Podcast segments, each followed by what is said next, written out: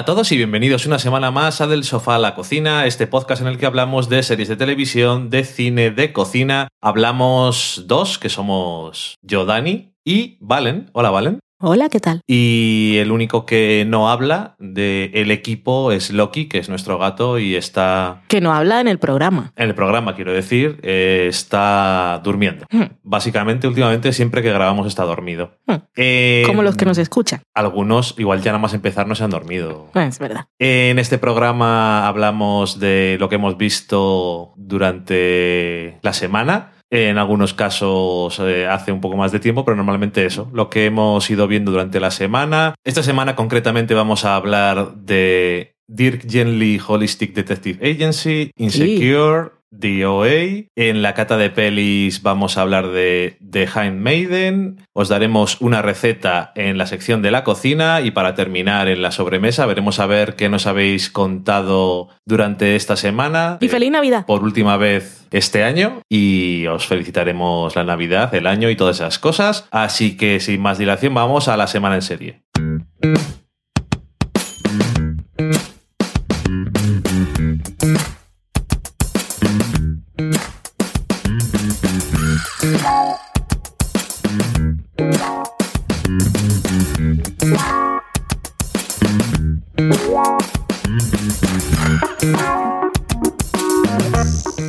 Vamos a empezar la semana en serie con Dirk Gently's Holistic Detective Agency. Lo que tú digas.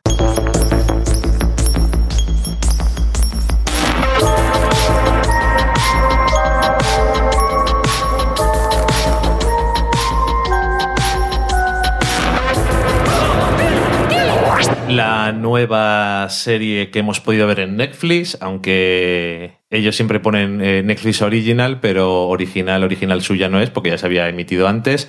En este caso es una serie que está basada en una serie de libros de Douglas Adams, que algunos conocerán sobre todo por eh, la novela eh, La guía del autoestopista intergaláctico o algo así. Galáctico.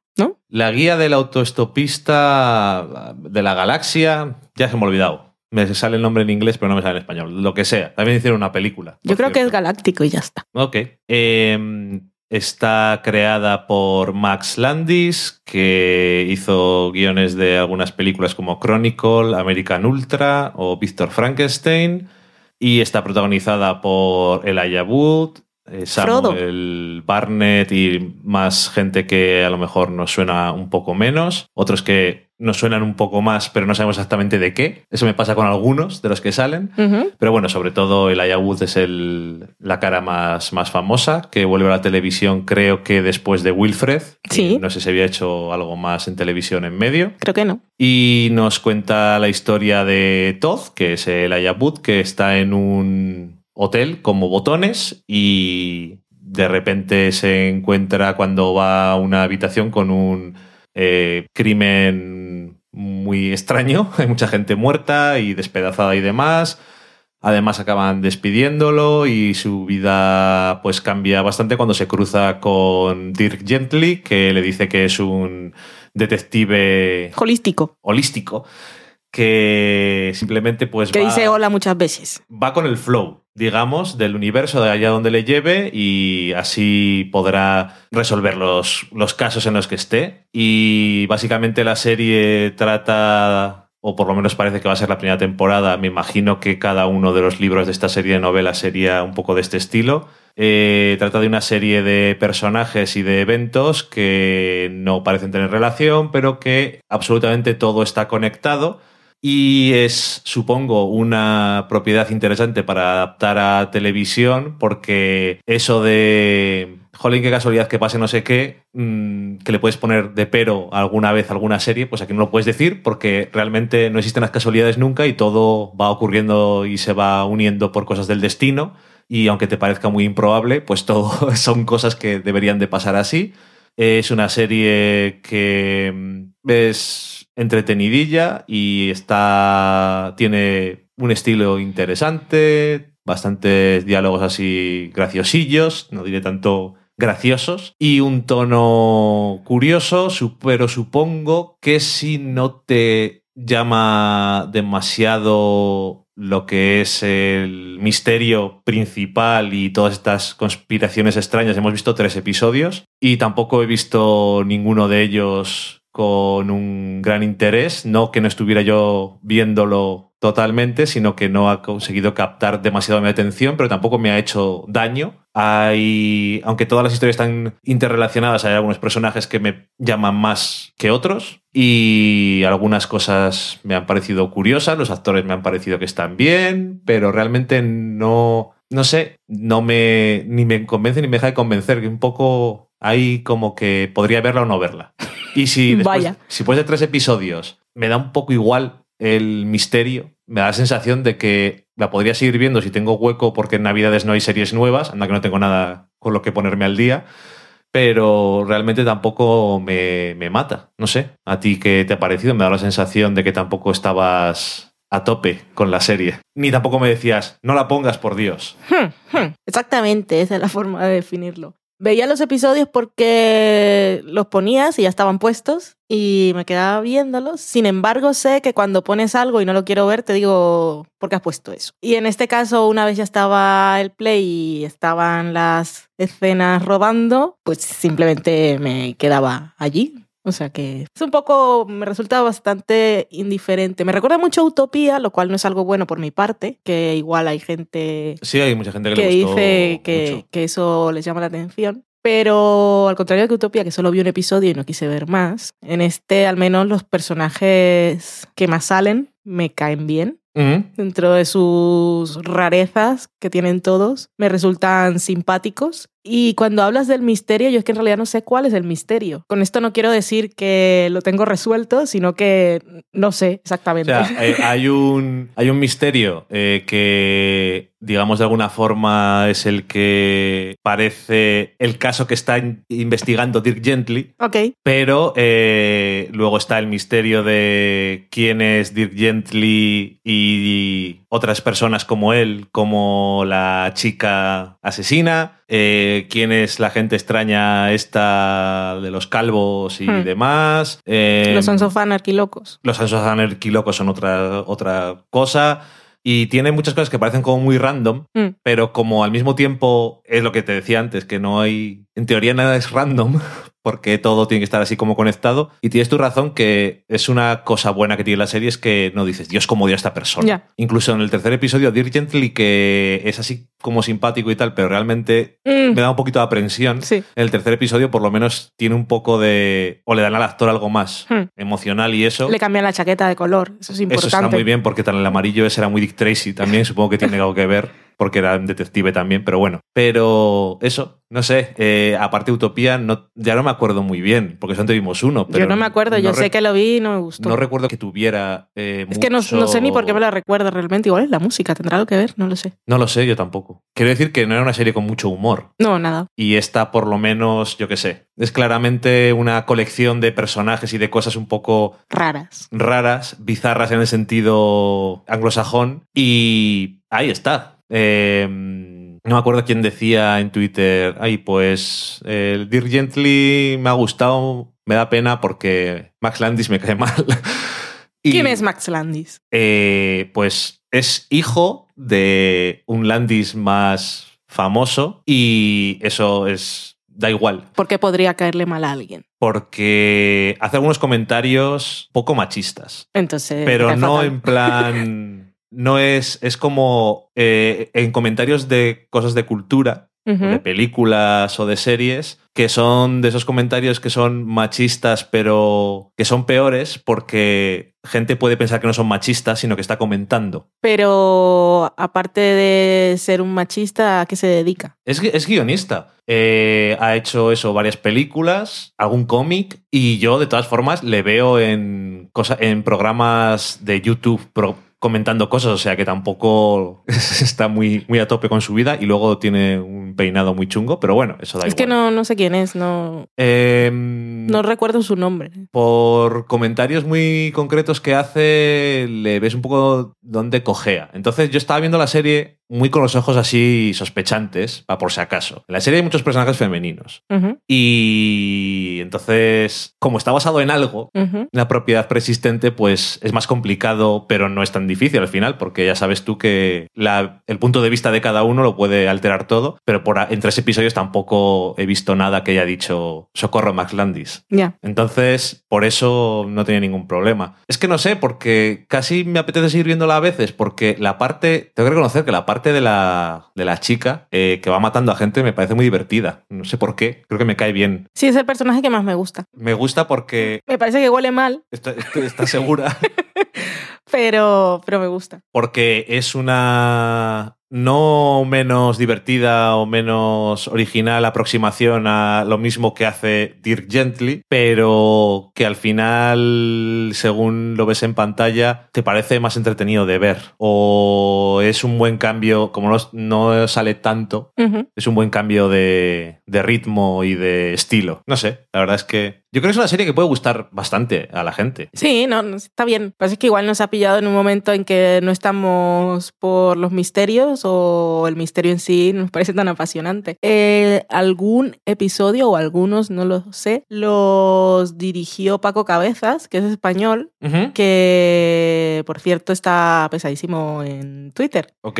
Y lo sé porque conforme salió la serie, sé que comenzó a seguir gente, entre eso me siguió a mí, creo que siguió del sofá también, y entonces lo seguí a ver qué hace. Y estaba ahí con Dirk Gently y no sé qué, y oh, Dios mío, y los misterios, no sabéis nada, y cuando lleguéis al final y tal, y yo, pereza. Pero eso, que los episodios bien, que, que es una serie que, que mola, eh, del tipo de serie, es bastante entretenida. Y eso, si consigues entrar, y con eso digo de que las rarezas no te parezcan, no estoy para esto hoy, y puedas dejarlo ahí. Qué segundo bien plano, puede ser.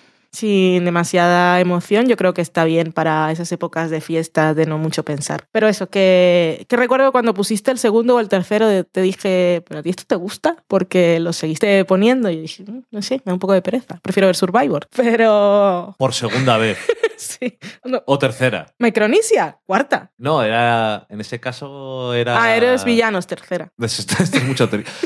Un día tenemos que hacer un pequeño segmento de Survivor y eso que nosotros no hemos visto las No, no somos 33 expertos, ¿no? temporadas, pero creo que cuando has visto cuando ves una cosa como esta que tiene spoilers, Sí. básicamente, y es muy importante, una vez que lo has visto parece que va a perder la gracia. Y no. para mí no, desde luego. Hacía tiempo- Tampoco. pero hacía tiempo que no, que no lo veíamos. Eh, hemos ido.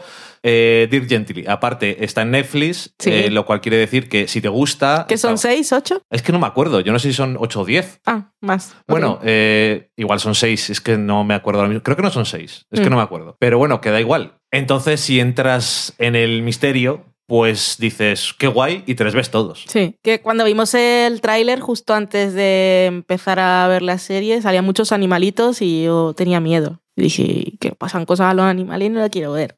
Y te dije, lo pones bajo tu responsabilidad. Pero tú me dijiste, no, parece que los animales son importantes y los cuidan. Y yo, bueno, vale, Así es, salen gatete, perrete. Mm. Nadie hace daño a los animales. eso es importante. Y nada, dicho eso, pues yo creo que vamos a hablar un poquito de lo que nos ha parecido la primera temporada de Insecure. Shawty,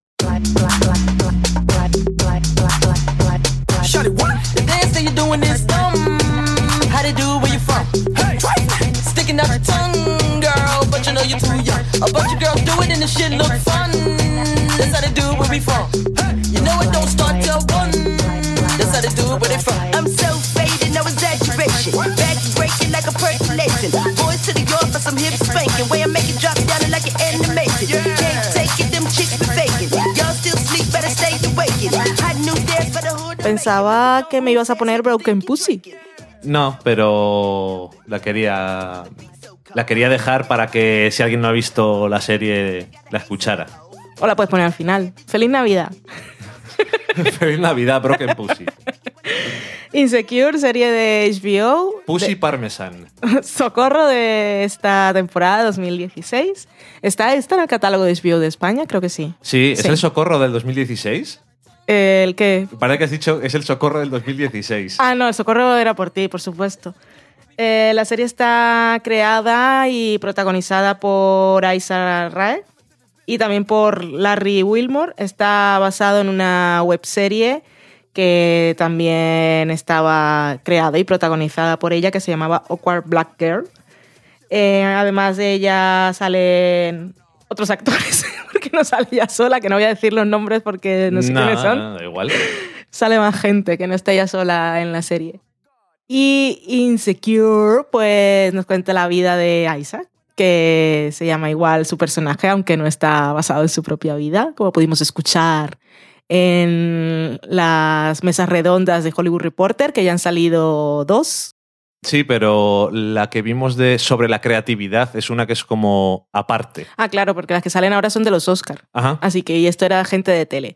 Pero si la buscáis está muy bien porque estaba ella, estaba Danny Glover de Atlanta, estaba el Chazelle de La La Land Sí, y el Es- de Hamilton. O sea, y el de Hamilton. Variado, creatividad. sí. Los proyectos más interesantes que, que, han salido este año en televisión, cine y, y en teatro. Bueno, lo de Damien Chazelle como lo más interesante, no lo sé. Pero bueno, lo destacaban por aquello de que era algo clásico que hacía ahora y bueno, viene después de lo de Whiplash y tal. Y también porque, aunque Miranda realmente no, los demás son como, era como que eran bastante nuevos Sí. en, el, en la ¿Miranda? industria. ¿Qué Miranda? Lee Manuel Miranda. Ah, de yo pero este quién es. Miranda estaba pensando en el grupo musical, estaba pensando en la Miranda británica La de- y yo dije quién es, por supuesto, el se- pero es que le digo el señor Y Hamilton. Carmen Miranda no. No, no tengo yo esa referencia muy clara. Ok, Pero bueno, estábamos hablando de Insecure, que como os decía, sigue las aventuras de Isa, que es una joven veintitantos, treinta, O 20 y muchos o 30 y sí. pocos. Eh, eh, ella es negra, vive en Los Ángeles y trabaja como en un. Es como una ONG o un centro para. Sí, eh, no sé si es, sí, no, no sé si es una ONG, pero desde luego es una empresa que intenta eh, dar nuevas experiencias y proyectos para colegios. niños, sí, y niños de escuelas públicas, básicamente. Y vive en Los Ángeles, tiene una amiga que, su mejor amiga, que también es negra, es muy diferente a ella, es súper estilosa y trabaja... y abogada. ¿puede Sí, ser? trabaja como abogada en, en un edificio de estos con cristaleras que están ahí en los áticos. Está por ahí también su novio y básicamente eso. Es su vida y es la relación con su mejor amiga, con su novio y con otros personajes que aparecen por ahí. Y un poco, ya habíamos hecho alguna mención así de pasada a esta serie cuando hablamos de la película de Barry Jenkins, que tenía los protagonistas negros y de Atlanta, que también, y que asumiendo muy bien su identidad racial, pretendían también hacer algo mucho más amplio y dirigido a todos los públicos, no con el interés de hacer algo comercial, sino para demostrarnos que no son un estereotipo. Lo universal desde Sí. lo concreto. Exactamente. Y es una comedia, es de media hora y como las comedias de ahora pues, tienen sus momentos así de conflicto y tal, pero básicamente es muy entretenida y a mí me cayeron muy bien los personajes, me cayó muy bien ella, que aparte tiene una cosa de esas de que hacia los últimos episodios no tanto, pero al principio sí es como una marca de la casa o de la serie que es hablar al espejo, que se supone que cuando, generalmente en la ficción, cuando un personaje se mira al espejo no le gusta lo que ve. Es una cosa así que está como estandarizada. Entonces siempre que hay así alguna, algún drama o alguna película seria y alguien está haciendo algo malo o está pasando por una época en la que tiene conflictos morales y ve su reflejo en la ventana, dice, oh Dios mío, Y si no está, sé quién soy. si está roto el cristal, mejor. Sí. Y en este caso, ella habla al espejo y la versión que hay frente al espejo es la, la más pura, la más honesta, es incluso mejor que ella misma. O sea que es una cosa que me pareció. No sé si lo he explicado muy bien y no sé si tiene mucho sentido, pero me pareció curioso. Y aparte, estas conversaciones se llevan al terreno del rap y su improvisación, porque ella tiene esas conversaciones consigo misma y esa, ese sacar sus sentimientos y sus pensamientos pues ra- rapeando. Y a mí me, me encantó, me pareció bastante fresca, me gustó mucho la relación entre ella y la amiga, lo diferentes que son y lo alejadas que están de los estereotipos, no solo de las mujeres negras en la ficción, sino de las mujeres en general. Y sin tener la trama ningún giro ni ninguna cosa sorprendente, y va por territorios que seguramente hemos caminado y explorado muchas veces, me resultó bastante novedosa. Sí, es como eh, una trama y unos conflictos de trabajo, de relaciones, de amistades y que son muy universales, pero desde la experiencia de una mujer negra. Mm.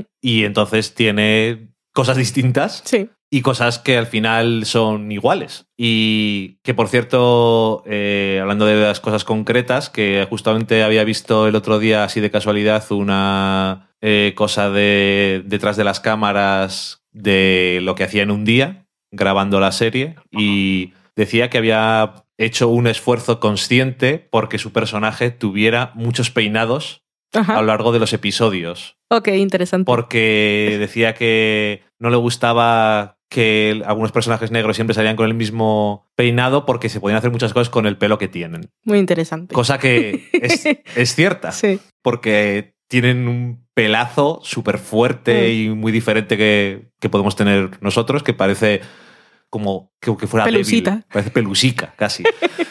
Y no sé, a mí también me gustó mucho. Me, me gustó porque yendo por terrenos familiares desde otro punto de vista, también puedes caer en cosas muy de lo de siempre. Y si puede que haya conflictos que ya has visto en otras veces, realmente sí que tenían una vuelta o una perspectiva lo suficientemente diferente como para que me pareciera interesante.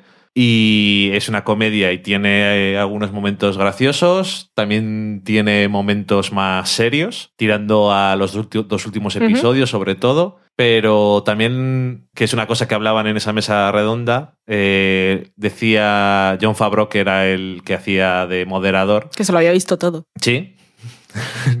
Como si no tiene nada que hacer últimamente, que le ponen ahí a hacer remakes del libro de la selva, ahora del Rey León. Yo es que no sé. A mí me gusta mucho que una persona que está moderando, haciendo una entrevista, en realidad conozca el material de la persona Es que, tiene que- enfrente, porque si no, no le saca nada interesante. Es que si no, ¿qué sentido tiene?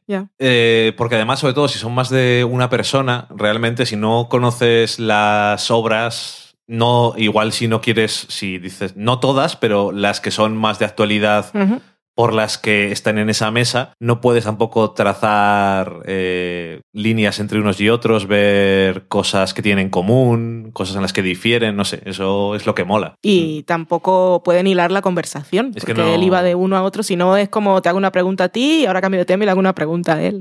Sí, es, es un poco así. A mí lo que me suele gustar de esas mesas redondas, que también pasa en las de guionistas, actores, directores y tal, es que a veces se preguntan cosas unos a otros y Mm. siempre está bien, incluso en cosas que a lo mejor no conozco a nadie, como en la que sí que ha salido ya, que es la de los Animadores. de animación, Animadores Bueno, suena a, a cosa de verano, de que campamento. ahí conocía a Seth Rogen, porque es, le conocemos de otras cosas, pero que le, hemos, le he visto esa mesa también todos los años y siempre hay cosas curiosas y también, bueno, se me está yendo. Decía, en esa mesa redonda decía que ahora la gente estaba exigiendo mucho de la ficción autenticidad y yo creo que esta serie sí que lo transmite.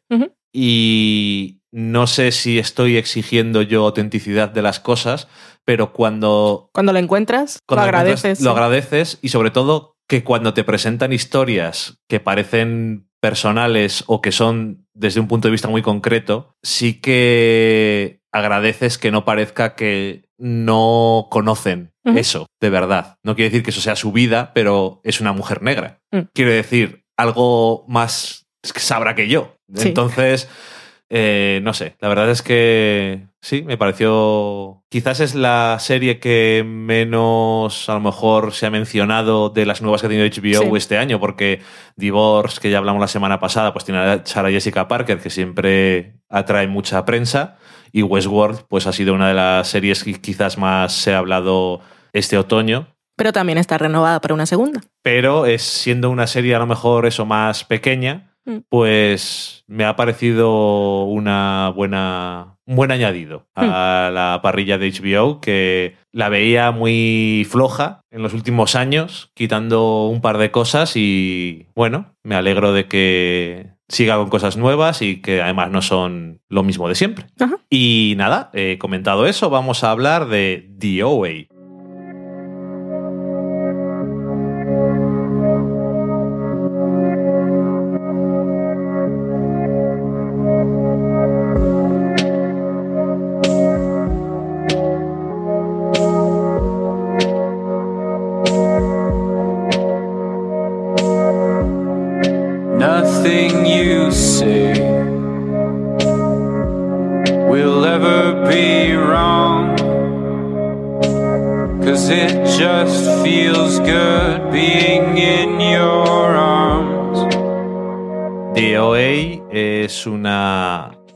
Serie de ciencia ficción que nos ha llegado a Netflix la semana pasada, que era... Estamos en diciembre de 2016, para los que vengan del futuro, y ya no me acuerdo ni qué día era, pero... Era el 16. El 16, pues mira, ha llegado el 16.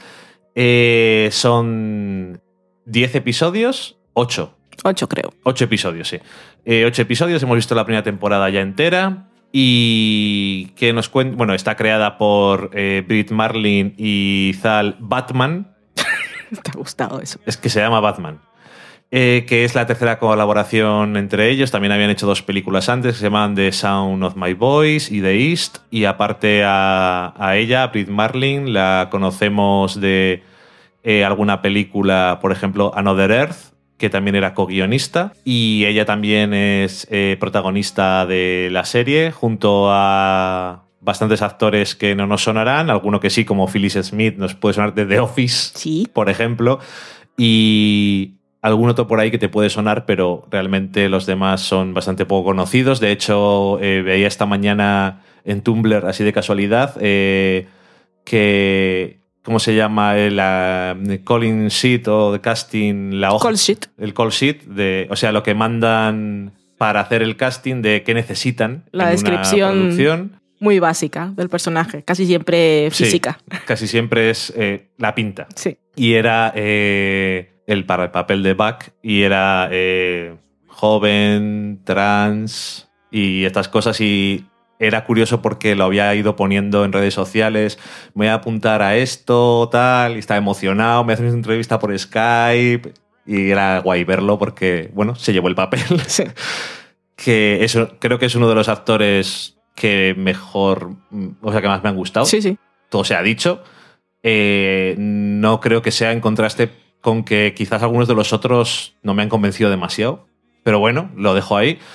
Eh, la serie va sobre una chica que se llama Prairie Johnson y que después de haber estado desaparecida, esto es el tagline de MDB, después de estar desaparecida durante siete años, Sí. eh, aparece otra vez, eh, antes era ciega y ahora ve. Hmm.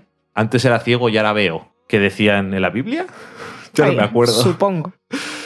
Y, y nada, es una premisa, pues yo creo que vale un poco así de llamar la atención. Como ahora ya no es ciega, ¿qué ha pasado? Es una serie así como de ciencia ficción esotérica, por decir algo, como si eso fuera un género.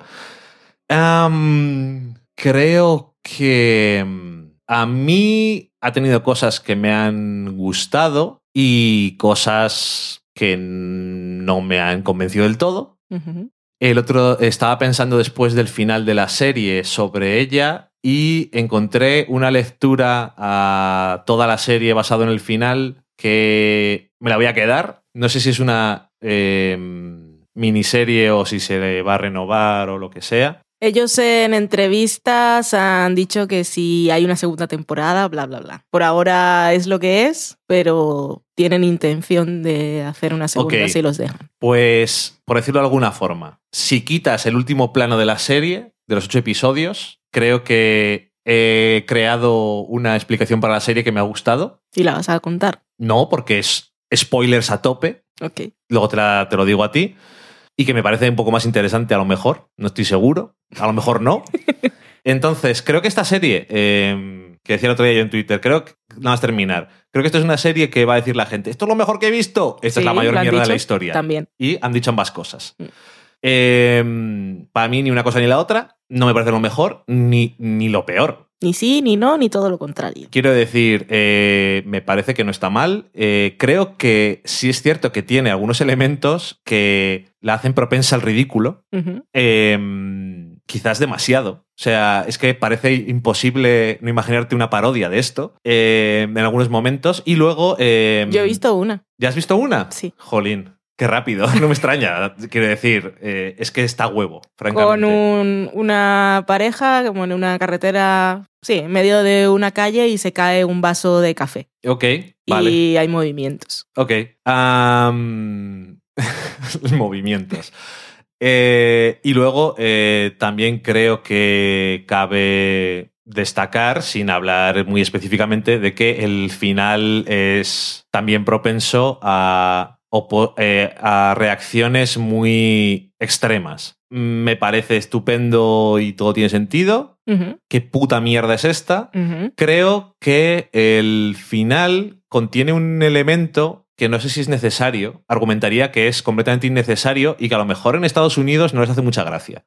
Si habéis visto la serie, creo que me entendéis. ¿Tú me entiendes? Creo que sí. Eh, es lo que pasa al final de la serie, un elemento que a lo mejor toca fibras.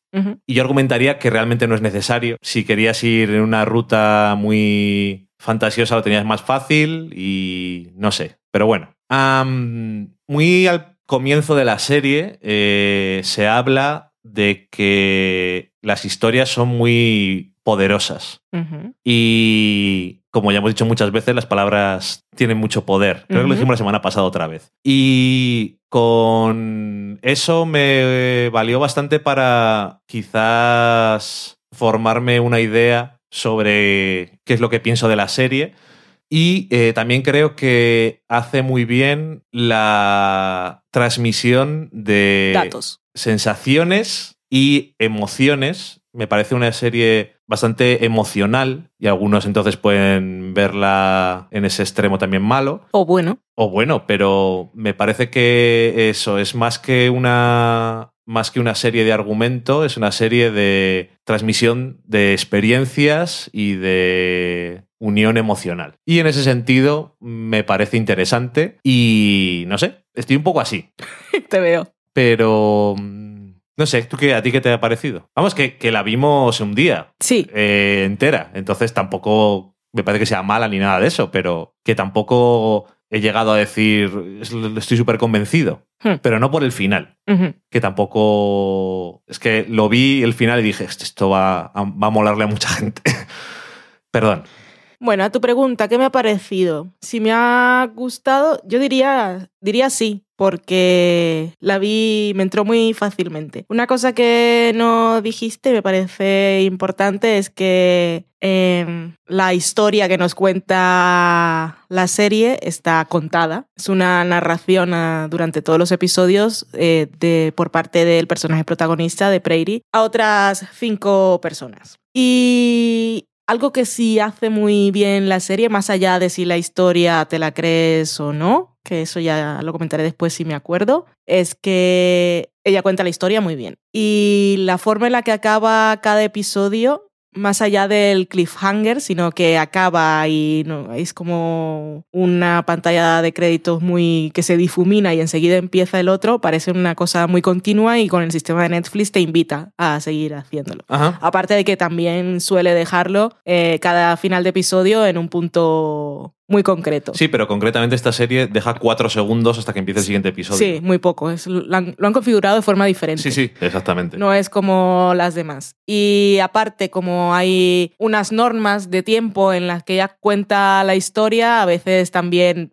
se ha acabado el tiempo, se ha acabado la historia aquí y no sé, eso me parece que lo han estructurado bien. Creo que la serie también es muy... quiere ser ambigua y lo consigue y esto que comentabas de que hay gente que le parece lo mejor y otros que le parece lo peor, la historia que cuenta ella también la serie te da pistas o deja mm, argumentos o planta cosas para que si eres de los que quiere creerlo, lo creas, y si eres de los que no, también. Y me parece que la serie como tal, la narrativa construida, no es clara ni precisa en irse a un lado o al otro, sino que deja que el espectador decida, de acuerdo a las ganas que tiene de involucrarse o no. Aparte de eso, los personajes con los que ella se relaciona, menos uno, que no me acuerdo mucho de él, los otros cuatro me parece que, más allá de que te caigan bien o no, eh, también los consigue, consigue definir muy bien su, su situación actual y su soledad y sus ganas de necesitar una misión en la vida y de necesitar conexión con otras personas y necesidad de creer y necesidad de formar parte de, de una comunidad.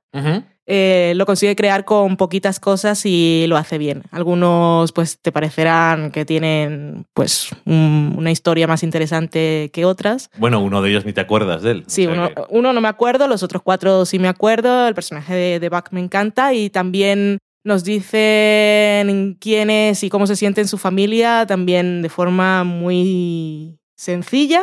Lo deja todo muy claro por, por cómo se refieren a él, madre y padre. Y eso. Luego, mm, DOA tiene, así como tú la definías como ciencia ficción esotérica, pues tiene una parte metafísica que igual depende pues las ganas que tengas de abrir tu mente a otras cosas en el sofá, pues te parece una absoluta chorrada o te parece una cosa muy espiritual.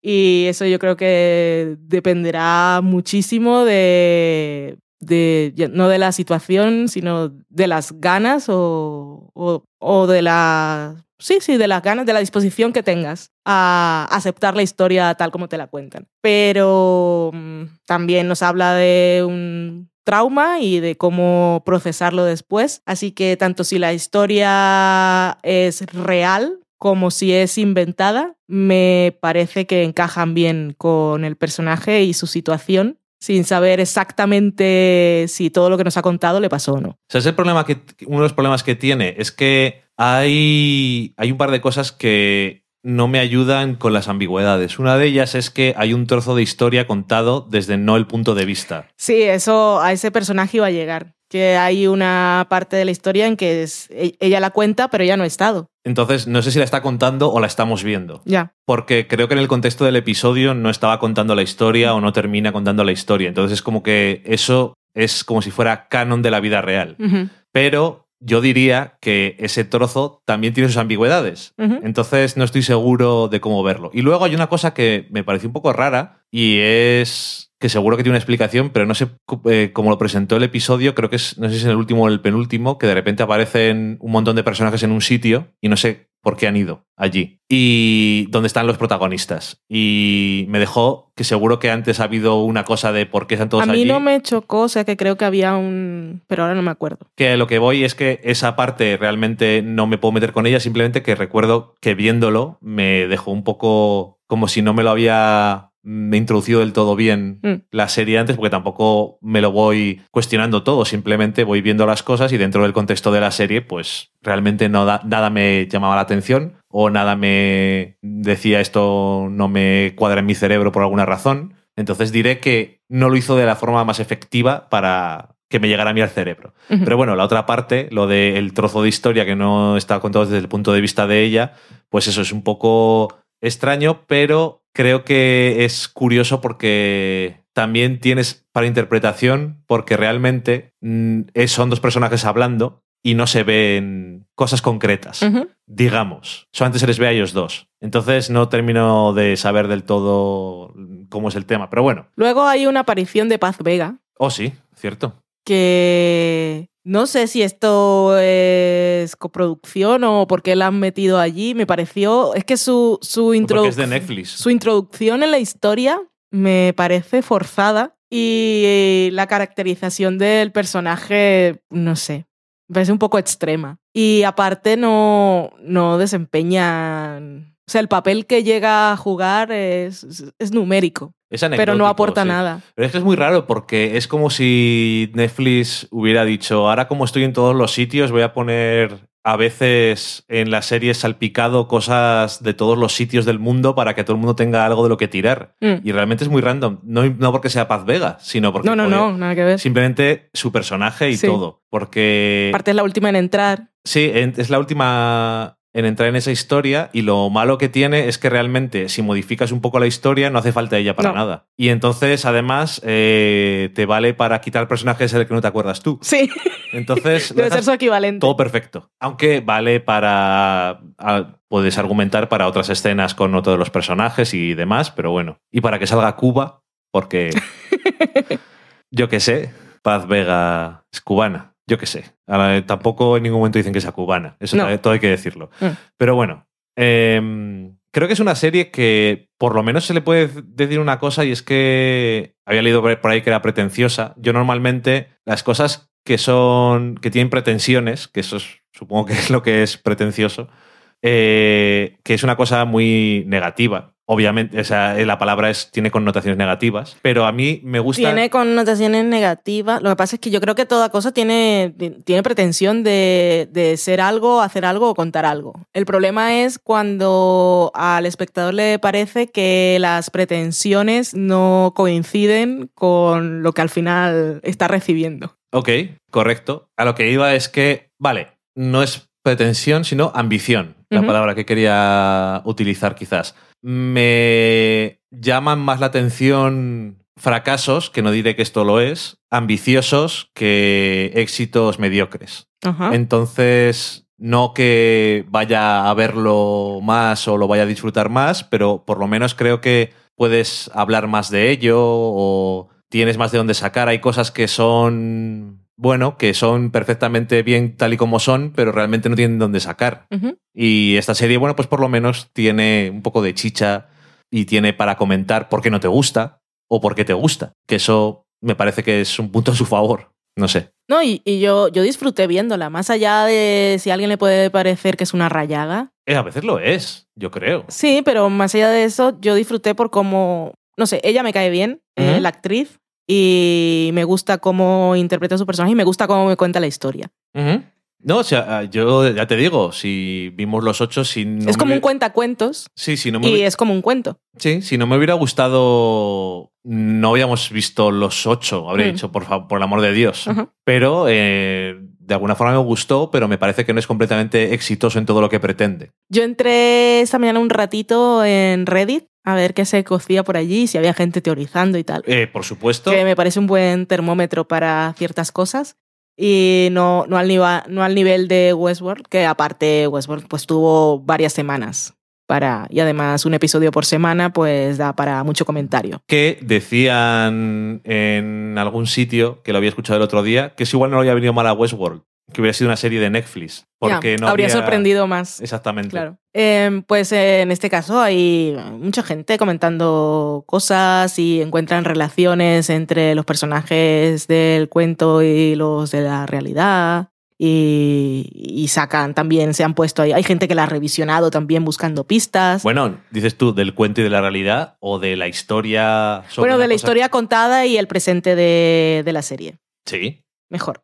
Y, y bueno, que están ahí pues comentando muchas cosas que pueden ser, no sé, igual alguien que ha visto la serie tiene ganas de ver interpretaciones o, o pistas que se te han escapado o a ver si estás de acuerdo o no o cosas que justifiquen o que apoyen y validen lo que tú piensas y tal, pues me parece que os podéis pasar por allí, tiene hilo propio de OA. Pero bueno, que a lo que voy es eso, que no todas las series tienen un hilo de Reddit con gente con teorías y comentando cosas. Y yo No. creo que eso sí habla a favor Sí. de la serie de alguna forma. Mm. Que tiene algo que engancha a la gente y les hace querer compartir sus sentimientos con ella. Mm. Y hay muchas personas que se han sentido muy movidas emocionalmente y muy identificadas y no sé, está bien. Yo creo que eso es, es un mecanismo de entrega de emociones y experiencias, la serie, y yo creo que en ese sentido tiene muchas cosas a su favor. Eh, luego tenemos un tuit de justamente alguien que nos ha dicho, ¿estáis viendo DOA?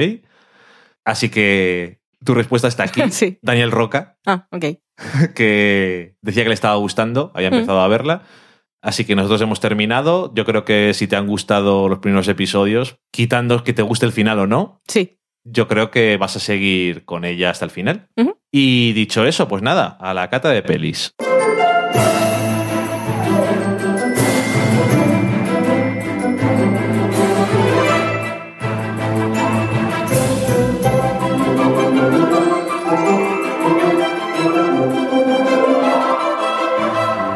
Y esta semana en la cata de pelis vamos a hablar de The Handmaiden.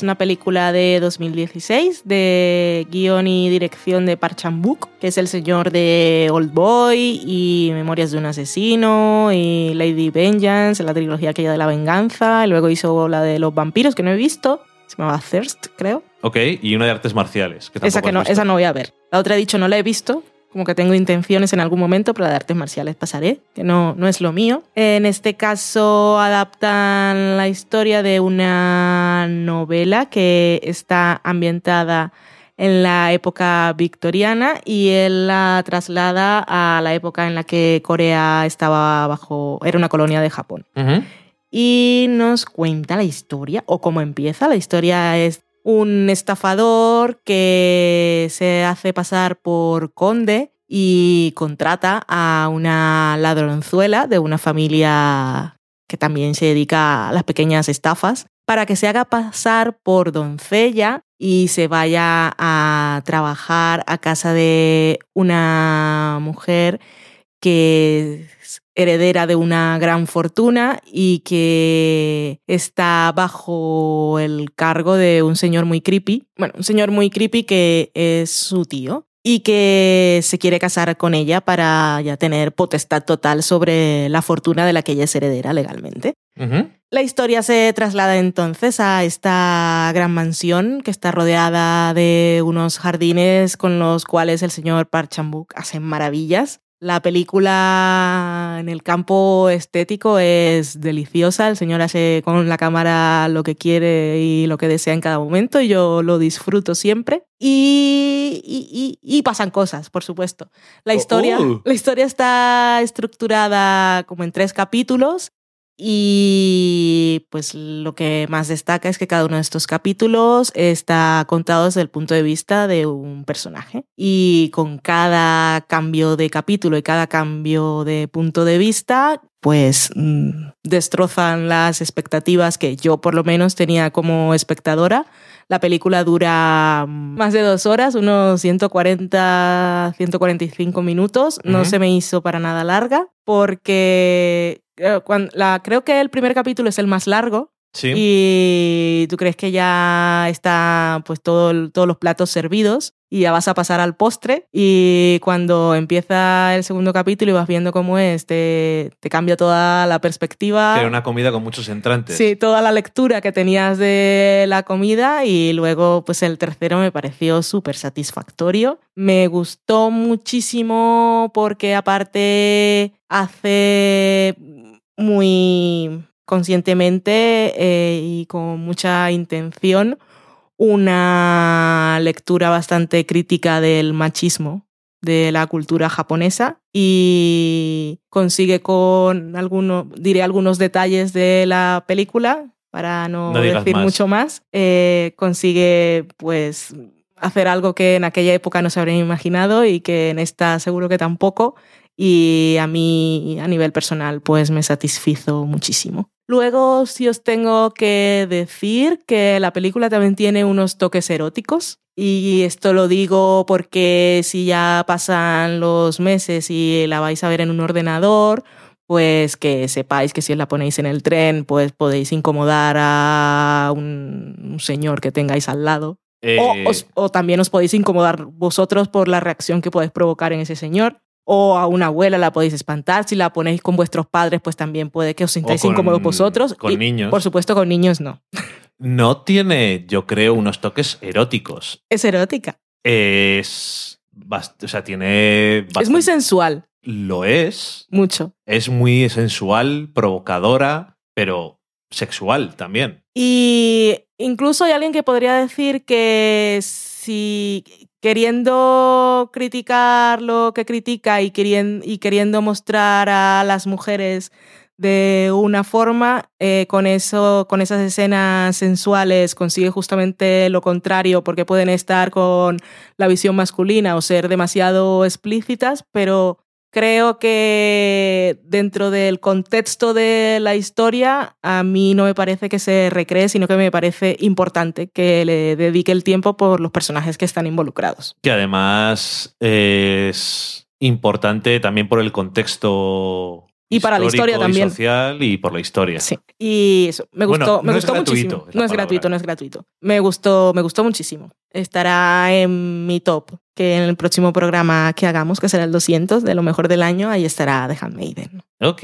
Eh, mm, te decía cuando acabamos sin hablar mucho sobre la peli y eso, que es una cosa muy rara porque hasta que no empezó el segundo acto de la película, eh, no. O sea, el literalmente segundo acto que pone ah, Sí. segundo acto, no había conseguido entrar en la película del todo. Sí, porque podría parecer una historia, mm, ok, lineal, tradicional, sin... No, vamos a ver. eh, incluso el primer acto, que puedes, puedes decir es una historia, tiene también giros Sí. y tiene cosas interesantes y todo eso.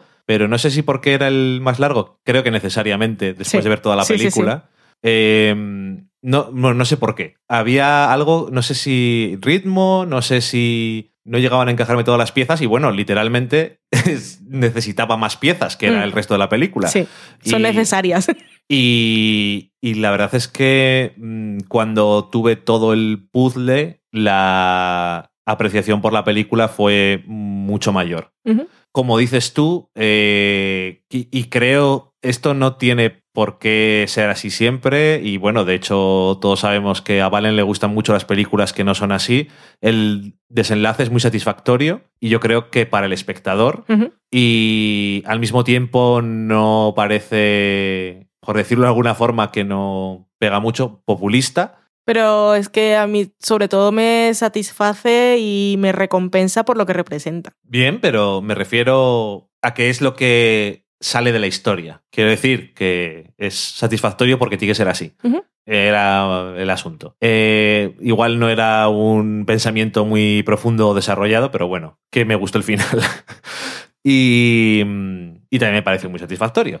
Y, y no sé, la verdad es que es una película bastante diferente. No sé si es muy diferente dentro del contexto de las películas de este director, concretamente, pero diferente en el contexto de las películas que he visto este año. Entonces, dentro de mi cine- cinematografía. y, y me pareció que era provocadora en algunas cosas, no solamente por el contenido sexual, que tampoco en el fondo es muy localizado muchas veces. Y visualmente me pareció muy interesante y quizás analizable. Muy probablemente me suele gustar mucho ver videoensayos que hace la gente que los hace bien de cosas visuales y a lo mejor aquí se puede hacer alguna cosa. Me resulta muy interesante ver ese tipo de cosas, porque cuando estás viendo una película tampoco a veces tienes tiempo de eso. No, para eso hay que revisionarla. Tienes que revisionar las cosas Claro. y eh, muchas veces, si hacen las cosas bien, lo que hacen es llegarte lo que querían que te llegara con un plano, con un movimiento de cámara y no te das cuenta de que es de lo que han hecho exactamente. Y creo que puede tener de eso. Am, me da pena no poder distinguir el japonés y el coreano Sí. demasiado, aunque cuando lo ves en animes a veces se, se distingue más Mm. Porque es más exagerado, supongo. Claro, es que en los subtítulos estaban un idioma en blanco y el otro en amarillo, pero no era un amarillo muy subido, era bastante sutil, que tú no, con tu daltonismo especial, Sí, no lo podías distinguir. sí, entonces me da, eso me da pena porque creo que también es importante, porque igual que es importante, eh, no sé cómo exactamente es el contexto de la novela en la que está inspirado, que es eh, victoriana y la autora de esa novela es galesa, pero no sé cómo es el tema. Y aparte que, bueno, no sé si tenía diferentes idiomas o no, pero a lo que voy es que eh, no está en el contexto de la Corea colonial de forma tampoco gratuita, sino que también se ven eh, muchos elementos que no solamente quiere decir está en un contexto porque es el que le gusta más o está más familiarizado el autor, sino que dentro de la historia pues se ve hilvanado todo ese tema de el, el tema colonial y lo que siempre eran las colonias, que es un territorio adhesionado de gente que para ellos era inferior en clase o en raza, ya dependiendo de qué tipo de relaciones coloniales estemos hablando, Mm. pero eh, el imperio británico y la India, eh, Bélgica y el Congo, todo ese tipo de Sí. cosas, eh, y aquí Corea y Japón, que no están a lo mejor tan lejanos como esos, pero siempre ha habido, entre comillas, clases. Y bueno, pues eso que me gusta también que ese, ese elemento esté bien hilvanado dentro de la película. Y, y no sé, la verdad es que no sabía exactamente qué esperar de la película, porque el tráiler es muy peculiar Sí, y... muy de sensaciones. y muy acertadamente tampoco te No enseña una puñetera mierda. Y que me alegro, francamente. Pero si vi la película al final es porque la gente está hablando bien de ella, el director me gusta y me interesa. Y no sé, eh, yo la recomiendo a la gente con los detalles que has comentado tú antes. Que si a alguien no le gusta ver ese tipo de cosas o depende de dónde lo esté viendo, pues que mm, cuidado con el perro, que el cartel, vamos. Y, y nada, que si la habéis visto ya nos diréis qué os, ha, qué os ha parecido, pero yo desde luego sí que creo que son las cosas más interesantes de este año. Sí, y la ambientación está genial, el color de la película, que, que se, ve muy, se, ve, se ve muy ricamente. Eh, como historia de estafadores, creo que tiene todos los elementos, es muy thriller dentro de la época que es. Y aparte, una cosa que se nos ha olvidado comentar y que también la tiene y, y creo que se disfruta mucho son sus toques de humor, Ok, eh, sí, es cierto. que son muy a veces de anime y que humor que te ríes, que te aligera bastante. Sí, pero O sea además es muy entretenida. en algunas circunstancias en las que no parece que Sí. se den mucho para el humor. Hay mucho de reacciones que casi que estaba esperando que salieran dibujitos de Full Metal Alchemist. Hay la gotita y cosas así, ¿no? Ay, en fin. Eh, pues nada, eh, ahí está The Handmaiden, eh, película de 2016 para los que vengan del futuro y que os recomendamos para terminar el año y las catas de pelis. Y dicho eso, vamos a la cocina.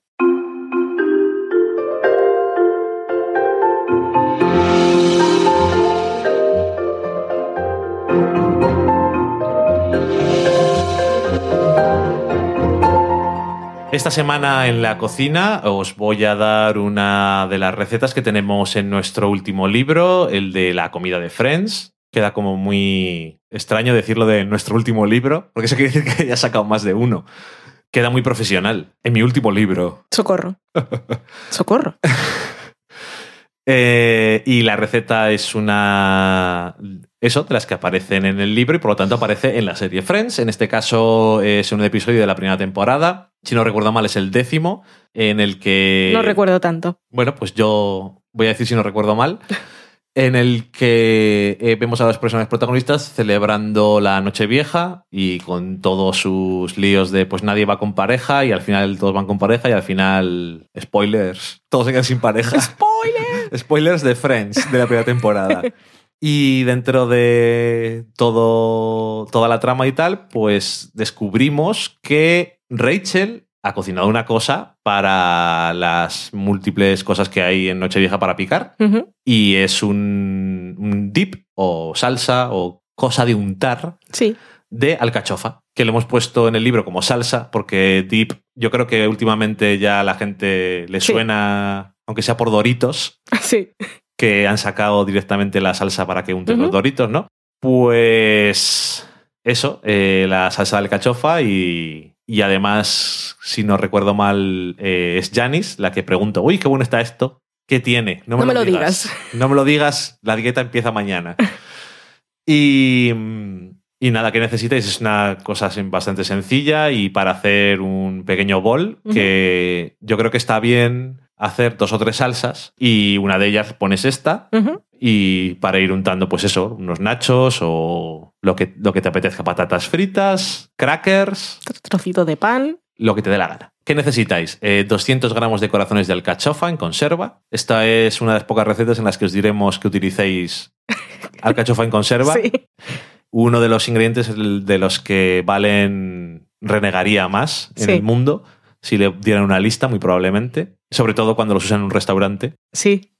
Eh, dos cucharadas de perejil fresco picado, un cuarto de taza de queso parmesano rallado, media cucharada de ralladura de piel de limón, una cucharada de zumo de limón, un diente de ajo machacado, un cuarto de cucharadita de sal, un cuarto de cucharadita de pimienta negra y media taza de queso crema. La forma de hacer la receta es muy sencilla. Escurrimos los corazones de alcachofa y hacemos una pasta con el batidor de mano o con un procesador de alimentos. Ya sabéis esto que ahora vienen todas las batidoras con alguno que es un recipiente y tiene unas cuchillas, pues O- con el Turmix. o con la Turmix o con lo que tengas. Pero el caso es hacer una papilla puré con eh, las alcachofas eh, y lo hacemos eh, junto al parmesano, el ajo, sal, pimienta y ralladura de piel de limón.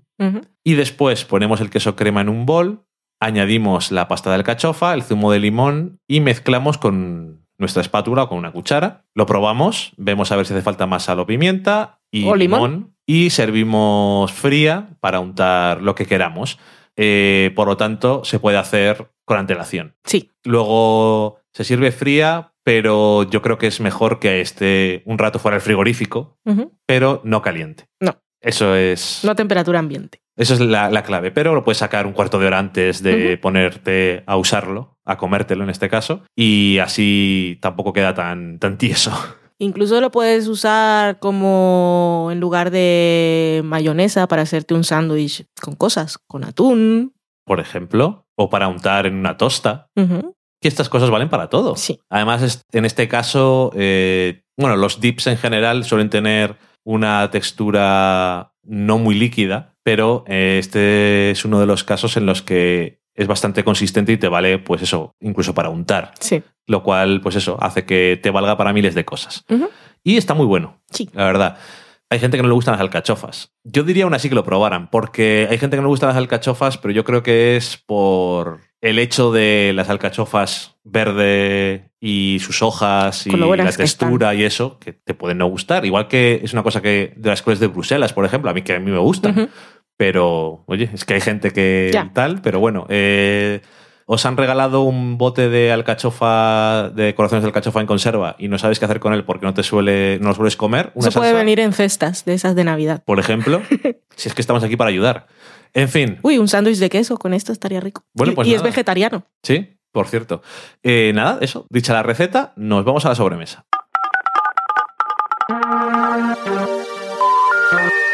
We're sorry, the number you have dialed is not in service at this time.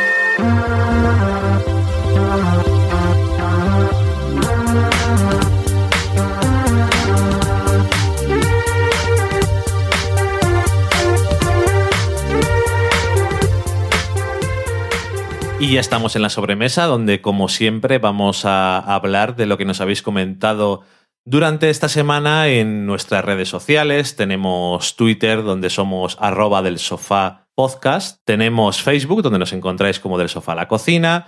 Y estamos pues en todos los lados. Estamos en Evox, buscas del sofá a la cocina y estamos ahí. Estamos en iTunes, buscas del sofá a la cocina y estamos ahí. En esas dos plataformas nos podéis dejar unas valoraciones y comentarios que siempre ayuda a que la gente nos conozca más. Y de todas formas, si no os queréis acordar de todas las cosas, pues en delsofalacocina.com podéis encontrar los enlaces a todas nuestras redes sociales, también nuestro correo electrónico y además los enlaces a nuestros libros y un par de formas en las que nos podéis ayudar a que sigamos haciendo el podcast eh, cada día con mejor calidad, pese a nuestros limitados recursos económicos. Eh, una de las formas es si nos queréis hacer alguna donación a través de PayPal. Aparece en la página web un gatito diciendo, ay, por favor, ¿me ayudas? Y también podéis hacer una cosa que no os cuesta nada de dinero y es utilizar nuestro enlace de afiliados de Amazon en el que lo único que tenéis que hacer es dar ahí una vez que estáis logueados en la página de Amazon, hacéis vuestras compras de Navidad tranquilamente y eh, Amazon nos dará una comisión por cada una de las compras dependiendo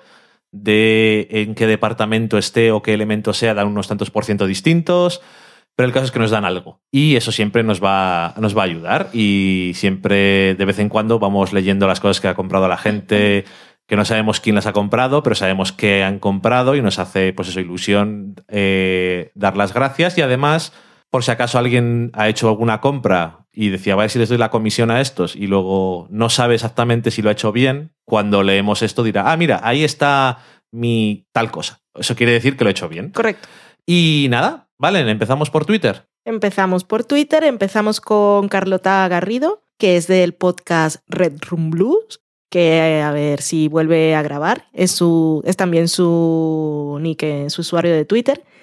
Y nos decía que había visto Marta, Marcy, May, Marlene, una recomendación de nuestro programa que tenía pendiente. Le gustó muchísimo la película y ponía la frase, desconfíen del grupo, amen al individuo. Así que espero que grabe pronto y nos cuente sus impresiones sobre la película. Mari Margolis nos decía que ella había visto The Swell Season en verano en Netflix, que la dejó hecha polvo la historia, pero adoró a Marquita. Nosotros también. Nos decía que el documental de Daft Punk no lo, no lo ha visto y nos pregunta si hemos visto Eden de Mia Hansen Love, que Mm, no. no. lo hemos visto. Asumimos que es también un documental. Nos dice que va Es, como... es una película de gente en el mundo de como música house y... Aquí dice, va como paralela al nacimiento de ese dúo de DJs.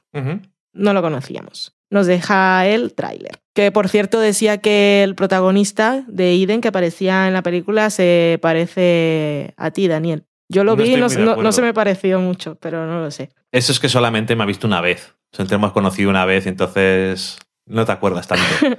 Daniel Roca nos recomendaba una sopa instantánea de miso, que puso la foto allí, que es, de- es Japanese Instant y la marca creo que es SIB, la I con el símbolo y no lo sé. Sopa instantánea de miso. Dice que está muy buena. También nos decía que había descubierto un sitio confiable por allí por su tierra en el que vendían tofu fresco y que no tenía nada que ver, que era un gran descubrimiento. Pues nosotros eh, no lo hemos probado entonces el tofu no, fresco nunca. No, nunca no hemos probado. El otro No, lo hemos intentado, sí. Que conste. Pero también lo habíamos dicho alguna vez que habría que probar el fresco fresco. Porque, Eh, lo dicen mucho. Claro, a ellos les gusta. Que eso no quiere decir nada tampoco. Pero bueno, nos ha dicho una persona de la vida real que lo ha probado y le ha parecido que estaba bien. Así que a ver si encontramos algún sitio. ¿Tú crees que. Daniel Roca es de la vida real?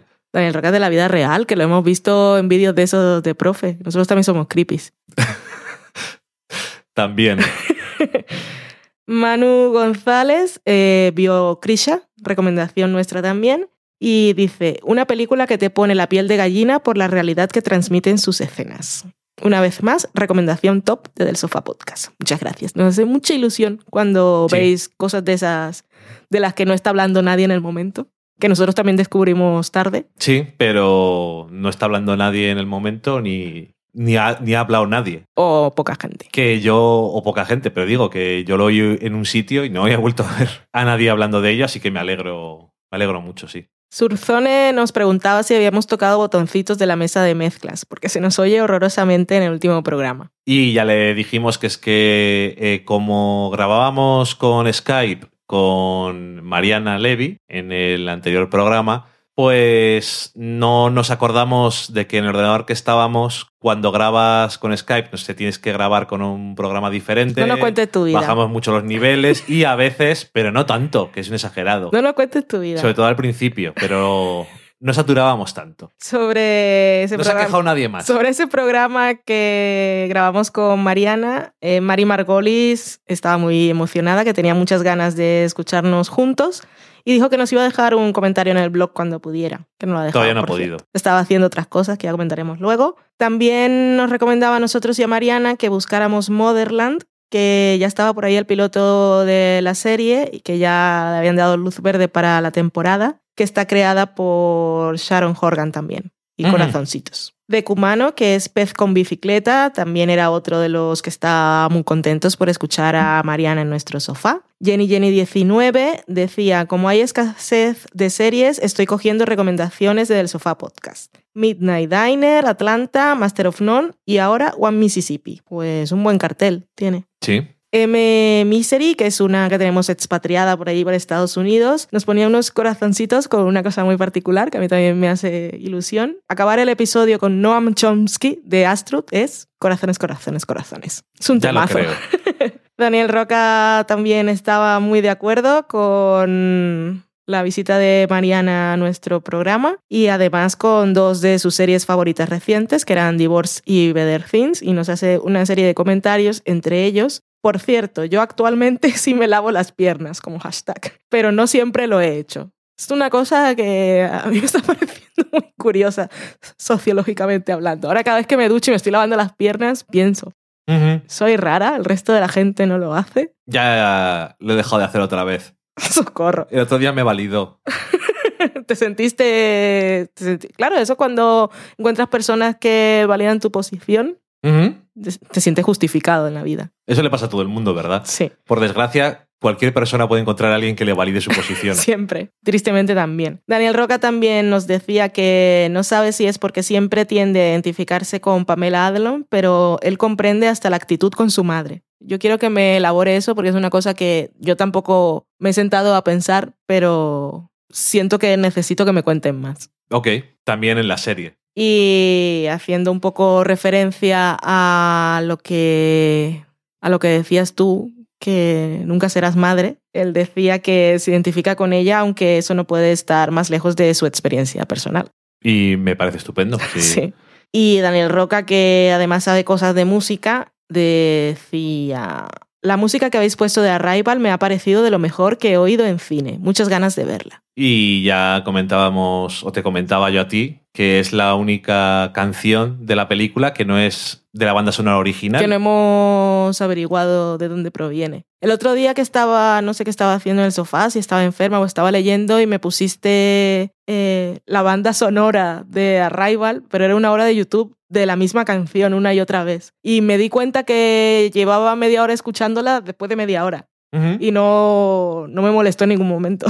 Sí, la verdad es que es una composición muy, muy emotiva, muy bonita. Sí. F. Mansur nos daba las gracias porque le llegó el libro, el de la comida de Friends, en Argentina. No está mal. Así que bien. Le ha llegado a gente que está muy lejos Sí. y otro que está más cerca, menos. Sí, aún seguimos teniendo incidencias con los envíos. Y nos daba gracias a ti, a mí y también a Loki. Eso me parece siempre muy importante. Sí, porque además seguro que nos ayudó de alguna forma. Yune Duendecilla dice que le pareció muy interesante el análisis de Better Things y un placer escuchar de nuevo a María Nevi. Así que Mariana, como ve, tiene muchos escuchantes sofaseros que la conocen, que ya se lo decía yo. Daniel Roca nos mandaba una foto de una planta extraña, supuestamente comestible, que había comprado en un mercado y se preguntaba, ¿alguien sabe qué rayos he comprado? Yo hice un retweet porque yo no sé qué rayos había comprado, pero parece que por lo que decía la gente podía ser una escarola. Y luego había otros que decían, eh, diente de león, no sé qué es eso, o yo no me lo comería. Exactamente. Eh, Mari Margolis, que decíamos que ya hablaríamos de ella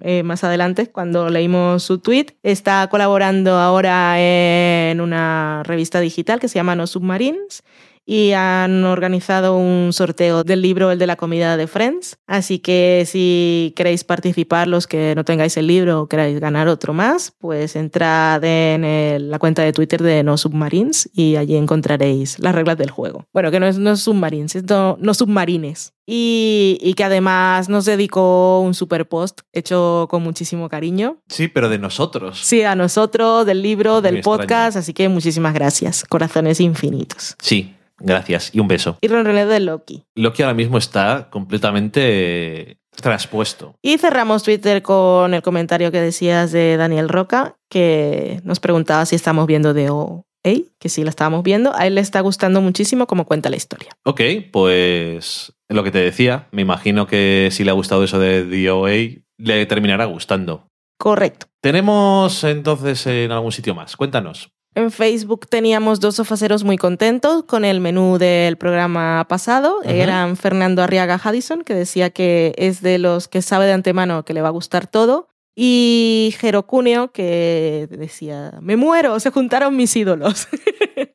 que él es argentino, o sea que nosotros también tenemos oyentes de la podcast. Ok.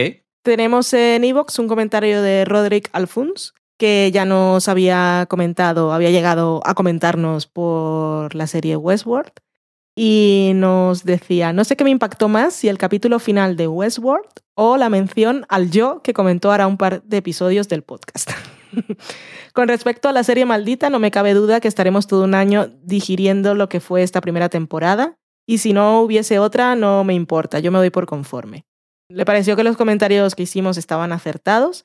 Nos dice también que por allí, y creo que es de Argentina, por lo que leeré después, eh, ninguna cadena ha transmitido The Affair, o por lo menos él no se ha enterado, pero que Netflix Latinoamérica acaban de estrenar solo la primera temporada. Y a través del programa nuestro se entera de que ya hay una tercera. Par 10. La ha seguido la serie sobre todo por los actores, porque le llamaban la atención por trabajos pasados como The Hour o Luther. El formato es interesante, ya que al principio uno pensaría que la mujer está contando la verdad de lo que pasó y el hombre pura fantasía. Es una cosa que puedes pensar cuando empiezas a ver la serie y creo que fue algo que comentamos durante la primera temporada. Sí. Y era, es una idea extraña que teníamos como espectadores, pero era como muy habitual entre todos, creer que, que la historia de ella era la real y la de él falsa. Y, Yo bueno, es normal porque no es un mierdas. Eso es lo que iba a decir, digo, que aparte él es Noah. Entonces, cuando avanza la serie, pues dices, no me creo nada de lo que dices, eres Es un que no me creo absolutamente nada de lo que dice. Y lo que dice es que, madre mía, unas lecciones sobre consentimiento. Hablábamos sin, sin entrar en, en spoilers ni nada. ah, Cuando hicimos el comentario del principio de esta tercera temporada, hablábamos de que comentábamos que la serie estaba haciendo unos comentarios muy conscientes sobre consentimiento y tal, que no sabíamos por dónde iba a tirar, y veo que continúan con ello. Y lo que sí nos está dejando claro es que el señor Noah no sabe. No. No lo tiene nada claro. Lo que también nos deja un poco así es, como tú decías, que sabemos nosotros que, o esperamos que la serie esté haciendo un comentario, pero que igual hay algún espectador que puede que no vea esa capa comentarista Sí. y le parezca normal lo que está diciendo el mierdas este. Bueno, en fin, que mm, se iba a escuchar el nuevo programa con la invitada Mariana, de la que tiene buenas referencias, ya que él escuchaba la podcast en su momento. Adiós, para bienes, Agur. No sé bien. dónde es. Bueno, es de Latinoamérica, yo creo que es de Argentina. También tenemos dos comentarios en el blog del sofalacocina.com. Uno de Alberto Miquélez Sanz, que es sobre la serie Westworld y, y es sobre el final y no lo podemos leer aquí porque sería un super spoiler, pero estáis invitados a pasar a delsofalacocina.com y a leer su comentario en el que hace varias opiniones sobre algunas de las cosas que se prestan a interpretaciones del final de la serie. Y sobre Westworld también nos habla Daniel Roca, que nos dice, hola, vengo del futuro y el pasado porque solo he llegado al 6 de Westworld. Esta es una cosa de las paradojas temporales que estamos esperando en algún momento. Eh, nos dice que se ha reservado los comentarios de la serie hasta verla por HBO de verdad, que él es muy de esas cosas legales cuando sabe que van a llegar. Y que cada capítulo le dura un montón porque lo ve, a veces se detiene y rebobina para revisar alguna cosa y luego escucha el podcast Expreso a Westworld, que es el de María Santonja en el que comentaban cada capítulo. Y también dice que escucha el nuestro cada tres y que así pues se va un poco aclarando. Y luego pues hace un comentario al punto en el que está, que es el sexto episodio, en el que dice que le parece interesante algo que yo decía. Y no puedo decirte nada, Daniel Roca, porque sería un spoiler, porque en este punto, esto es otra paradoja, yo en este momento estoy en el futuro, en tu futuro, aunque tú cuando escuches esto será el pasado. Wow. Y nos dice también, seguro que desde el pasado futuro os descojonaréis con este comentario. Ya volveré a otro futuro menos pasado cuando llegue al 9 y al definitivo futuro cuando llegue al final. Ahí te quedas. Socorro. El definitivo futuro. Se acaba el mundo. Y nada, con eso hemos terminado por esta semana. Y como siempre os decimos, muchas gracias por llegar hasta aquí. Como decía Valen al principio, pues feliz Navidad, feliz año, Felices todo. felices fiestas, eh, vacaciones si las tenéis y si no... Feliz pues, cumpleaños si hay gente que cumple estos días. Eso es. Que son malas fechas para cumplir años. Porque Sí. te juntan los regalos. se te queda un poco diluido entre las cosas. Eso le pasa, por ejemplo, a un primo mío que cumple el 5 de enero. Y me imagino que eso es un poco. El 6 es Reyes y es como. bueno, no te regalamos nada en tu cumpleaños. O a María teletuiteando que cumple el 31 de diciembre y yo a veces felicito el feliz año y no me acuerdo con su cumpleaños. Es lo que pasa. Son cosas. Em, Le felicito os- el feliz año. Es lo que tiene, sí. Muy bien. Eh, que digo que os felicitamos y todo eso porque mm, vamos a hacer un pequeño parón. Sí. y volveremos con ese episodio especial que es llevamos haciendo ya dos o tres años que se titula eh, Lo mejor de nuestro año porque ya directamente lo ponemos así. No es lo mejor del año es lo mejor de nuestro año que pueden ser cosas de ese año 2016 o pueden ser cosas que hemos visto Sí. y al final es también nuestro año, son nuestras cosas, os pueden gustar o no. y además coincide mm, un poco queriendo, un poco sin querer, la verdad, eh, con el episodio 200, así que ya que ya hicimos el especial del episodio 100, por si alguien no lo ha escuchado, eh, le recorté un poco los silencios y le volví a subir Muy bien. porque dije, este como es el episodio 100, me acu- en, mi- en el momento, hace 100 episodios, dije, le voy a subir sin hacer nada. Para que la gente vea que el trabajo de edición y de montaje es un trabajo muy laborioso. Pero yo creo que era en detrimento del disfrute del episodio. Sí. Que ya de por sí es largo, de cojones, pero era un poquito más largo aún. Y nada, eh, que no vamos a hacer un episodio especial como ese, pero también eso sigue siendo un episodio especial porque es eh, de cosas que nos han gustado este año y no mencionaremos todas esas cosas que no nos han gustado absolutamente nada, como el final de The Good Wife y cosas de esas. Vuelve a caer, ya no me acordaba. Para mí ha muerto ya. O The Good Fight. Oh, Eh. socorro. Qué En fin. pereza tienen. Joder, ya te Qué poco digo. esfuerzo. Y la misma tipografía y todo. Sí, Vaya sí. vagos de mierda. Eh, bueno, pues nada, que muchas gracias a todos y adiós. Gracias por acompañarnos todo el año. Nos vemos el próximo. ¡Felicidades! ¡Fiesta! Como otra copa, tabernero. Adiós.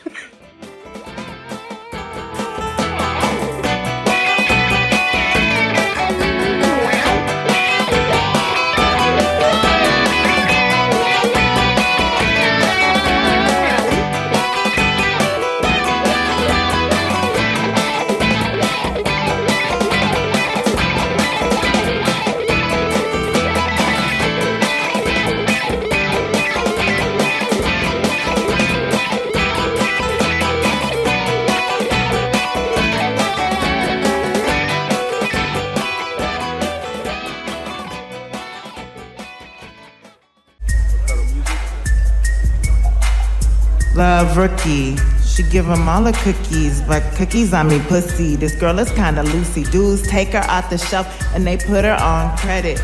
30 days later, they return it and regret it. Used like a dish rag, dumped with a hashtag. I blame it on the pussy. That shit must be bad. Broken pussy. Broken pussy. Maybe it's dry as hell. Maybe it really smells broken pussy. Oh my god, she's talking about me. Maybe it's really rough. Maybe it's had enough broken pussy. Nobody wants you cause you got a broken pussy. Nobody wants you cause you got a broken pussy. Broken pussy. Broken pussy. Hey. Maybe it's really rough. Maybe it's had enough broken pussy.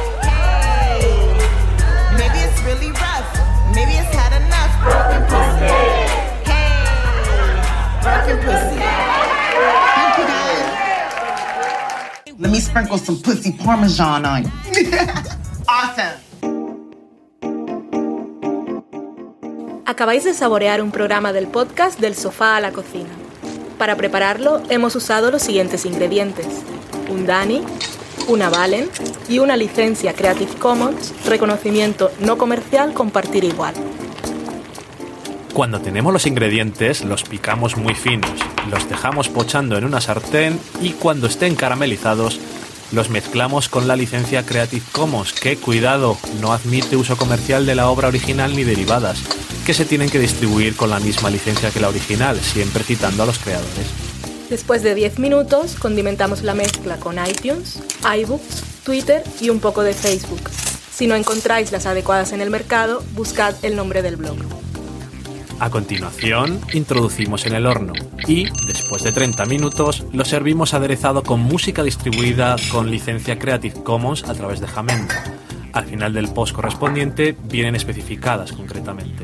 Si tenéis alguna duda con respecto a la receta o a cualquier otra cosa, podéis preguntarnos a través del correo electrónico del sofá a la cocina gmail.com.